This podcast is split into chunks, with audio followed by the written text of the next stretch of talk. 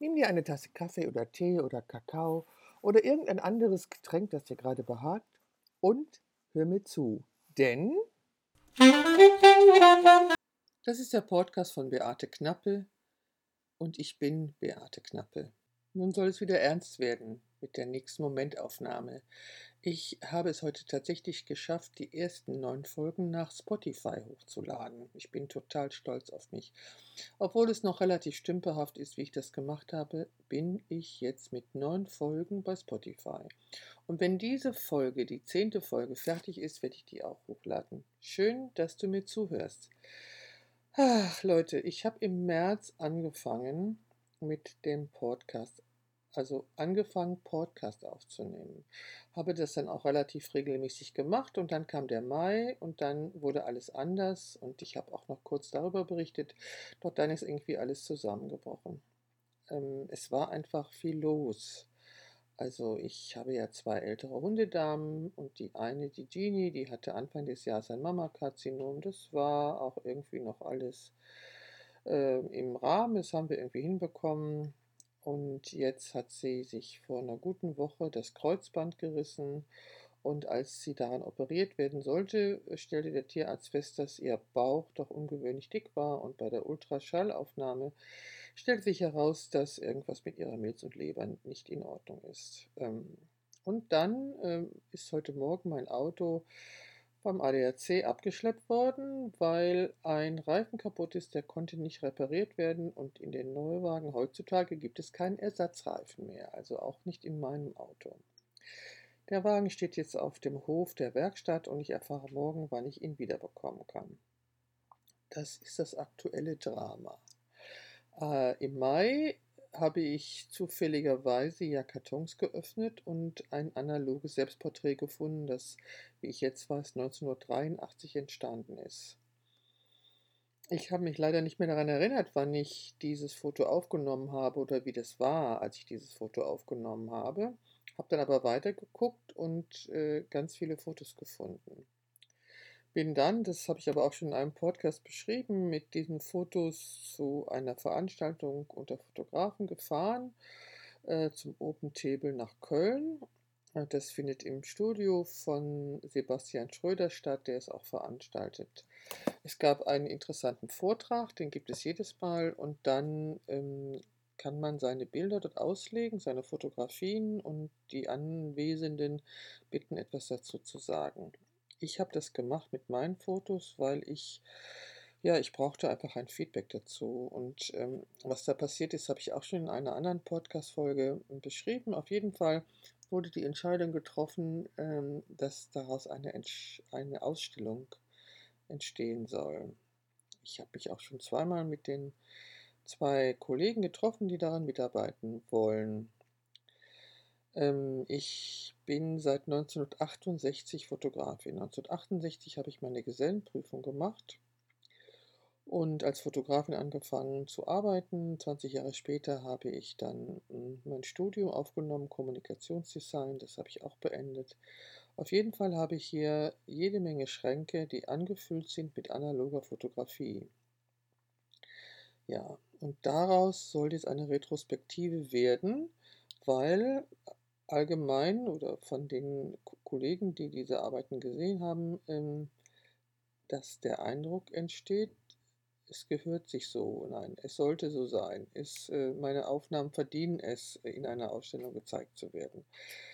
Ähm, das ist das eine. Und das andere ist das, was einfach bei mir passiert ist, ähm, bei mir persönlich. Ich habe das irgendwann mal als einen, einen Niagara-Fall ähnlichen Energie genannt, die da über mich hereingebrochen ist, als ich plötzlich feststellte, ähm, was für eine Fotografin ich in den ersten 25 Jahren meiner Berufstätigkeit gewesen bin. Und wenn ich gedacht habe bisher, dass ich nicht so gut war, dann stimmte das nicht. Ich bin ganz gut gewesen. Es gibt mittlerweile eine Homepage, die heißt knappe70.de. Darauf wird auch erklärt, warum sie knappe70.de heißt. Dann gibt es bei Instagram einen Account mit meinen analogen Fotos. Ja, und ähm, ja, was hat es mit mir gemacht? Darüber würde ich eigentlich gerne sprechen, weil es mal wieder die Fotografie ist, die in meinem Leben Veränderung herbeiführt. Also zu erkennen, äh, welche, Foto welche Art von Fotografin ich in den ersten 25 Jahren gewesen bin, weil was ich da gearbeitet habe, wie gut die Sachen sind, ähm, war schon der Hammer. Ja, war ein cooles Erlebnis, war ja, egal. Ne, nicht egal. Ich hatte ja auch in einem der Podcast-Folgen ähm, erzählt, dass ich einen Zusammenbruch hatte und schwer depressiv war ein paar Jahre. Und dass diese Depression dazu geführt hat, dass vor meine Erinnerungen ein Vorhang gezogen wurde, weil meine Seele der Meinung war, es wäre zu, zu gefährlich, mich zu erinnern. So, hm, das ist jetzt nicht mehr der Fall. Es ist nicht gefährlich, sich zu erinnern, habe ich gemerkt. Und die Fotos und das Zusammenstellen, das Ansehen der Fotos hat mir plötzlich mein gesamtes Leben, also das zurückliegende Leben, äh, zwischen dem 18. und dem 60. Lebensjahr oder so, hat es vor mir ausgebreitet, hat mir Erinnerungen geschenkt, hat mir Bilder geschenkt, hat mir, ich weiß nicht was alles, ja, Erinnerungen hat es mir geschenkt. Das war wunderbar und ist immer noch wunderbar. Und ähm, ich öffne Kartons und finde wieder etwas und wieder etwas und wieder etwas. Und mit jedem Fund kommen Erinnerungen zurück. Also diese Fotografien, die sind ja schon relativ alt und ich habe offensichtlich sehr sorgfältig gearbeitet in meinem Labor, sodass ich sie, dass sie noch in gutem Zustand sind und man sie gut angucken kann. Also sie sind nicht äh, voller Flecken. Oh, einige schon. Und zwar die Fotos haben Flecken, auf die ich vor pf, etwa zehn Jahren Aufkleber drauf gemacht habe hinten. Und dieser Aufkleber hat sich irgendwie durch das Papier durchgefressen und vorne für Flecken gesorgt. Ja, das ist bekannt. Es hätte mir eigentlich auch bekannt sein müssen, dass das mit dem Aufkleber nicht funktioniert. War mir damals offensichtlich nicht bewusst. Und so habe ich jetzt ähm, auf einigen Fotos einfach Flecken ähm, erzeugt. Also es gibt noch ein kleines äh, Positivarchiv mit einigen Abzügen aus der Zeit, ähm, als sie entstanden sind, von mir persönlich angefertigt. Aber das ist wirklich nur die Spitze des Eisbergs. Es ist so viel wahnsinnig mehr. Und dann habe ich auch etwas gefunden, was ich digital fotografiert habe. Und dann ist mir eingefallen, dass mir vor ein paar Jahren mal eine externe Festplatte im laufenden Betrieb vom Schreibtisch gefallen ist. Und die Daten waren nicht mehr zu retten. Das war damals ziemlich traumatisch für mich. Ehrlich, es war furchtbar. Ähm, ich habe es total verdrängt, ist mir aufgefallen, weil ich gar nicht mehr genau weiß, was alles für Fotos auf dieser Festplatte waren. Aber diese Fotos, die ich da in so einer Präsentation verarbeitet habe, die waren wohl da drauf. Jetzt fällt mir ein, die müsste ich ja dann noch irgendwo haben. Egal. Auf jeden Fall, das ist auch passiert. Also mir ist eingefallen, dass ich, als ich Leonid Brechnev fotografiert habe, das war Anfang 1978, war er zum Staatsbesuch in Deutschland und auf Schloss Gümnich hat er residiert und da bin ich mit einer Delegation hingefahren und habe ihn fotografiert. Leonid Brechnev. Ja, wirklich. Ich bin zurück nach Düsseldorf gefahren, in mein Fotolabor gegangen und habe erstmals die Temperatur des Entwicklers nicht gemessen und habe den Film dann gekocht. Und wenn jemand ähm, Lust auf Korn hat, dieser Film hat Korn. Und zwar ein ziemlich, ziemlich großes. Das ist mir nur einmal passiert, aber es ist mir passiert, ja. Das war einer der Fehler, die äh, nicht passieren dürfen, die mir aber passiert sind. Ich habe einen Film gekocht. Also der Entwickler darf nur eine bestimmte Temperatur haben, äh, damit die Chemikalien wirken. Also es war so in der analogen Fotografie, da gab es so Festlegungen, also die ASA oder ISO-Zahl stand fest und ähm, beim Entwickeln hatte man einen bestimmten Entwickler und den, auf den hatte man sich eingearbeitet und man wusste, dass man, wenn man den Film bei einer bestimmten Temperatur, bei mir war sie immer 20 Grad, eine bestimmte Zeit lang entwickelte, bekam man die Ergebnisse, die man haben wollte. Und wenn der Entwickler dann 30 Grad warm war, äh, gab es diese Ergebnisse eben in abgewandelter Form. Und da das Silber, das lichtempfindliche Silbersalz, in einer gelatineartigen Schicht auf dem Film aufgebracht ist, ähm, konnte Wärme dieser gelatineartigen Schicht einiges zufügen, sie eben mehr aufquellen als gewünscht. So konnte eben mehr Entwickler eindringen als gewünscht. Und dann habe ich eben ein wunderschönes grobes Korn bekommen. Trotzdem liebe ich diese Fotos immer noch. Also, aber sowas passiert halt einmal. Okay, man trifft auch sicherlich einmal in seinem Leben nur, nur Berechniew, aber ähm, auch einmal macht man so einen Fehler und ich habe ihn da gemacht. Ich habe noch andere Leute getroffen. Ich hatte einen, ich glaube, einen anderthalb Minuten Termin mit der Königin von Beatrix von Holland. Da lebte ihr Prinz Klaus noch und die beiden trafen den Ministerpräsidenten von Nordrhein-Westfalen. Das war damals Johannes Rau und ich habe dort gearbeitet. Ähm, ich habe Gorbatschow fotografiert in Moskau und auch Raisa in Moskau, da bin ich gewesen auf der Weltfrauenkonferenz.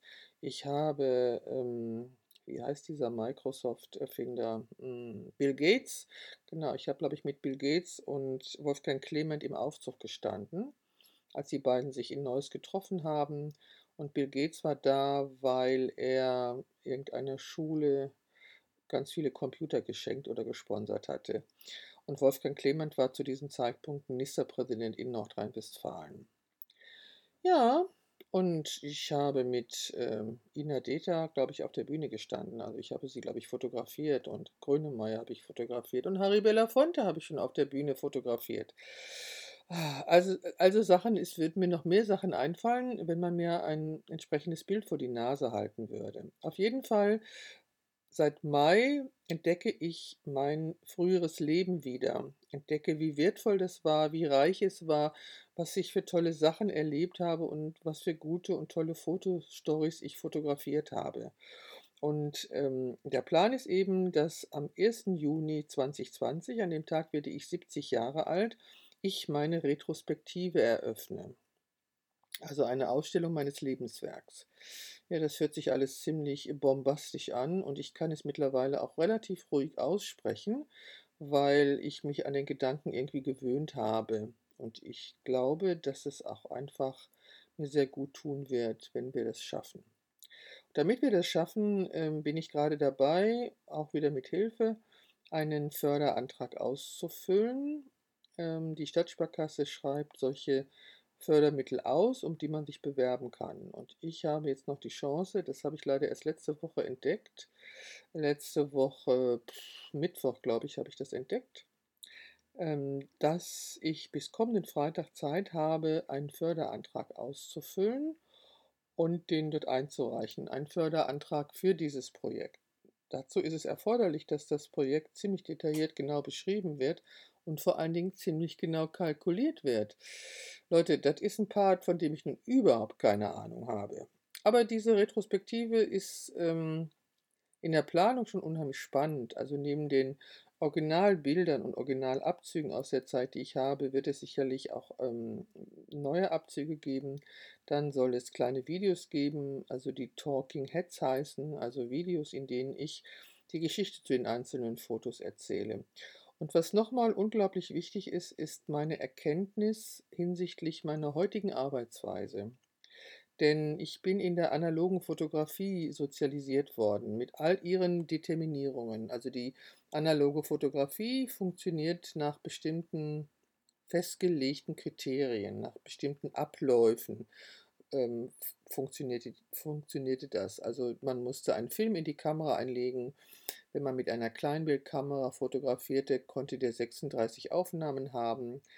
Ähm, die Kamera musste man auf die ASA und heute ISO-Zahl einstellen, die der Film hatte. Und das war entweder 400, 800, manchmal konnte man auch, gab es auch schon 1600 ASA. Mehr gab es aber nicht zu der Zeit. Und mit dieser Lichtempfindlichkeit musste ich auskommen. Dann musste ich mich entscheiden, ob ich meine Kamera ähm, als Blendenautomat oder Zeitautomat bediene. Das heißt, einmal hat die Kamera sich die Blende gesucht zu der Zeit, die ich eingestellt habe, oder die Kamera hat sich die Zeit gesucht zu der Blende, die ich vorgegeben habe. Ich musste manuell fokussieren und wenn der Film voll war, also wenn ich 36 Mal ausgelöst hatte, musste ich den Film aus der Kamera nehmen. Ich musste ins Labor gehen, diese kleine Kapsel, diese Dose, in dem sich der Film befand, öffnen. Das alles bei absoluter Dunkelheit, ist ja klar, weil der Film war ja lichtempfindlich. Musste diesen Film dann in eine Spule einführen. Das war eine Jobo-Dose. Jobo heißt Johannes Bockemühl, das war der Erfinder dieser Dose. Habe also diesen Film in diese Dose eingeführt, habe dann diesen, diese Quatsch, habe den Film in die Spirale eingeführt, in eine Spirale. Diese Spirale konnte man einstellen, ob man einen Kleinbildfilm oder einen Mittelformatfilm entwickelt. Diese Spirale habe ich dann in eine Dose gestellt. wenn ich die Dose verschlossen hatte, konnte ich das Licht anstellen, weil dann kein Licht in die Dose fiel. Dann musste ich eben äh, den, einen bestimmten Entwickler, mit dem ich gearbeitet habe oder arbeiten wollte, der musste eine bestimmte Temperatur haben, einfüllen in diese Dose. Dann wurde, wurde eine Uhr angestellt und ich musste diese Dose in einem bestimmten Rhythmus bewegen, weil die Entwicklerflüssigkeit musste natürlich bewegt werden um den Film herum, weil Stillstand hätte keine guten Ergebnisse gebracht. Und nachdem die Zeit der Entwicklung abgelaufen war, wurde die Flüssigkeit aus der Dose rausgeschüttet. Ähm, es gab eine Zwischenwässerung und dann wurde das Fixierbad eingefüllt. Das ist eine Chemikalie, die alle noch lichtempfindlichen Silbersalze aus dem Film herausgelöst hat und ihn quasi lichtfest gemacht hat. Danach wurde der Film gewässert. Das war ein sehr wichtiger Prozess, weil alle Chemikalien, die bis dahin den Film benetzt hatten, mussten rausgespült werden, weil wenn sie in dem Film, also in dieser Gel ähm, gelatineartigen Schicht verblieben wären, hätten sie den Film auf Dauer zerstören können. Dann wurde der Film ähm, rausgenommen aus der Dose, kam vorher noch in ein bestimmtes Netzbad, sodass der, dass das Wasser leicht ablief und dann wurde er in den Trockenschrank gehängt und getrocknet. Dann wurde er in eine Hülle hineingetan, meistens war die so etwas größer als DIN A4 und hatte sechs Fächer. Und dann machte man einen Kontakt, eine Kontaktbelichtung, also legte dieses Negativ auf ein Blatt Papier unter einer Glasscheibe, machte das Licht an. Dieses Blatt Papier wurde dann ähnlich entwickelt wie vorher der Film, also Entwickler, Unterbrecher, Fixierbad, gewässert, musste getrocknet werden und dann konnte man sich anschauen, was man gemacht hatte. Dann wurde anhand des Kontaktbogens ausgesucht, welche Abzüge äh, angefertigt wurden von dem Ereignis und dann wurde das gemacht und da wurde wieder äh, belichtet, entwickelt, unterbrochen und fixiert und gewässert. Und so weiter und so weiter. Ähm, die Kamera, mit der ich äh, hauptsächlich gearbeitet habe, war eine Kleinbildkamera und ich hatte Festbrennweiten. Ich hatte ein 35 mm Objektiv, 24 und 85. Das waren meine Brennweiten. Also Kleinbildkamera, 24 mm, 35 mm und 85. Ähm, das waren die Brennweiten, mit denen ich gearbeitet habe. Die waren absolut ideal. Ich hatte keinen Autofokus, ich musste manuell scharf stellen und ich musste nach 36 Aufnahmen immer den Film wechseln. Dazu kam, dass man sich das irgendwie ähm, in, in, seiner Kameratasche, die man dabei hatte, musste man sich das irgendwie merken, welcher Film belichtet war und welcher nicht. Ich hatte immer zwei Kameras, äh, mit denen ich gearbeitet habe, hm, auf, wo ich immer unterschiedliche Brennweiten drin hatte. Hm. Und das Bild entstand bei der Aufnahme. Das heißt, beim Vergrößern äh, habe ich einen kleinen schwarzen Rand mitbelichtet, damit zu sehen war, dass diese Aufnahme also dass diese Fotografie bei der Aufnahme, also beim Auslösen des Auslösers entstanden ist. Heute in meinem Fotostudio, wenn ich Porträts fotografiere, ist das komplett anders. Ich arbeite immer noch mit einer Kleinbildkamera, mit einer Vollformatkamera, äh, die rechteckige Bilder erzeugt. Ich gebe, aber das Produkt, was ich erzeuge, ist quadratisch. Das hat damit zu tun, dass in der Zeit, in der ich Fotografie gelernt habe, ähm, die Studiokamera für Porträts die Hasselblatt war. Das war eine Mittelformatkamera. Ähm, Mittelformat hieß 6 x 6 cm, war das negativ groß und die Abzüge waren entsprechend auch quadratisch. Ich bin immer noch der Meinung, dass das Quadrat das geeignetere Format für ein Porträt ist. Ähm, ich wollte erklären, wieso die analoge Fotografie die heran meine Herangehensweise an meine heutige Fotografie noch beeinflusst. Also, ich als Fotografin habe eine Fläche, die ich füllen will. Das ist in meinem Fall das Quadrat. Und um dieses Quadrat zu füllen, ähm, fotografiere ich auf eine bestimmte Art. Also sehe zu, dass ich das rechteckige ähm, die rechteckige Datei, die ich mit meiner digitalen Kamera erzeuge, entsprechend vergrößern kann. Darum kommen für mich auch zum Beispiel keine dieser wunderbaren ähm, Hintergründe in Frage, weil die kann man nicht äh, vergrößern. Man kann schwarz, weiß und grau, kann man beliebig vergrößern, aber ähm, tolle Hintergründe kann man eben nicht so leicht vergrößern. Darum kommt das für mich nicht in Frage. Ähm, aber diese Determinierungen, dass ich eben, wenn ich die, bevor ich die Kamera in die Hand nehme, weiß, was ich tun möchte, ähm, kommt aus der, kommt für mich aus der analogen Fotografie und ist heute immer noch so. Ich fotografiere heute digital, ich lege keinen Film mehr ein, sondern ich schiebe einen Chip in die Kamera aber ich entscheide mich für eine bestimmte Brennweite. Ich fotografiere immer noch gerne mit 85 mm, manchmal mit 105, aber ich habe auch ein 50er und ein 35er mm Objektiv und ich habe auch ein Zoom-Objektiv, äh, dessen Brennweite, ich glaube, das ist 24 bis 75 oder so.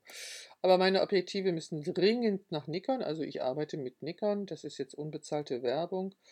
Ähm, ich, ich muss unbedingt die Kameras überprüfen lassen. Ich habe drei Bodies von einer Kamera, die nicht mehr gebaut wird, äh, die aber die erste Vollformat äh, Digitalkamera war von Nikon und da ich eben mit diesen Kameras die beste Erfahrung bis jetzt gemacht hatte oder die einzige Erfahrung gemacht hatte, bin ich dabei geblieben. Und da diese Vollformatkamera einfach wunderbar war, habe ich mich auch nie für eine andere entschieden. Wobei man das Geld für eine Kamera auch nicht mal eben aus der Portokasse nimmt. Also so diese digitalen Kameras sind ja nicht gerade preiswert.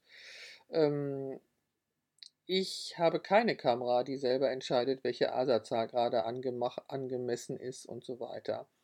Also ich muss die Entscheidungen treffen. Ich muss die ASA-Zahl an meiner Kamera einstellen und ich ähm, arbeite mit der M-Einstellung, also manuell. Das heißt, ich muss die Zeit und die Blende, mit der ich fotografiere, selber entscheiden. Das ginge auch irgendwie gar nicht anders, weil ich es anders gar nicht kann. Ach, jetzt bin ich wirklich ziemlich ins Plaudern gekommen und zwar ohne das Band zu stoppen, habe ich jetzt ohne Punkt und Komma weitergeredet. Ich denke mir, ähm, dass auch jetzt bald mal genug ist, äh, was ich hier erzählt habe. Ich muss mir jetzt mal anhören, was ich alles erzählt habe, um zu entscheiden, was ich noch erzähle. Ah, ja, okay. Ich habe also eine ganze Menge erzählt ähm, zum Thema Fotografie und wie ich arbeite. Und ich glaube, dass ich jetzt einfach mal wieder Schluss mache und äh, diese zehnte Folge auch hochlade und verspreche, dass es jetzt ein bisschen regelmäßiger weitergeht mit meinem Podcast und ich auch vielleicht ein bisschen mehr Struktur reinbringe. Hm, hm. Wäre vielleicht doch von Vorteil, wenn meine Podcast-Folgen irgendwie einer Struktur folgen würden. Auf jeden Fall kann ich sagen, dass die Fotografie nicht nur die größte Leidenschaft meines Lebens ist, sondern viel mehr. Sie ist viel mehr als eine Leidenschaft. Sie ist gerade unglaublich wichtig für mich. Die Tatsache zu erkennen, ähm, was ich alles schon in meinem Leben fotografisch gemacht habe, hilft mir gerade äh, ungemein. Ich kann nicht genau sagen, wobei, aber beim, ja, sie hilft mir einfach. Sie ist ähm, ja, es ist einfach nur großartig. Ich kann es kaum in Worte fassen, Entschuldigung, aber ich ähm, denke, dass es darum geht, gerade für mich zu erkennen, wer ich bin und was ich gemacht habe. Und dabei ist die Fotografie für mich gerade sehr hilfreich. Vor allen Dingen, weil ich sie in die Hand nehmen kann, weil ich Abzüge davon habe, weil ich Bilder davon habe. Ähm, ja, das, also das ist die Fotografie für mich unglaublich wichtig. Ein Instrument, ein Medium, was mir gerade ganz viel Selbsterkenntnis liefert und was mir hilft, äh, mich wieder ganz und anders zu fühlen. Ja, ich fühle mich anders. Ich bin nicht nur die Porträtfotografin, die ich zurzeit bin. Ich bin nicht nur die Fotografin, die ich in der Staatskanzlei über zehn Jahre war oder die Kommunikationsdesign-Studentin, sondern davor war ich Fotojournalistin. Ich habe als Fotojournalistin gearbeitet. Ähm, das war eine ganz wichtige Zeit. Es gibt für mich wichtige Erkenntnisse aus dieser Zeit, Zum Beispiel, dass ich mich nie gewagt habe, meine ganze Größe wirklich zu leben. Also ich habe nie mein gesamtes Potenzial tatsächlich ausgeschöpft. Doch dazu würde ich gerne was in einer späteren Podcast-Folge erzählen. Und damit sage ich für heute Tschüss. Das war mein Podcast Die Momentaufnahme, der Podcast von Beate Knappe. Und ich bin Beate Knappe. Und freue mich, wenn du das nächste Mal auch wieder einschaltest, wenn es heißt, das ist die Momentaufnahme.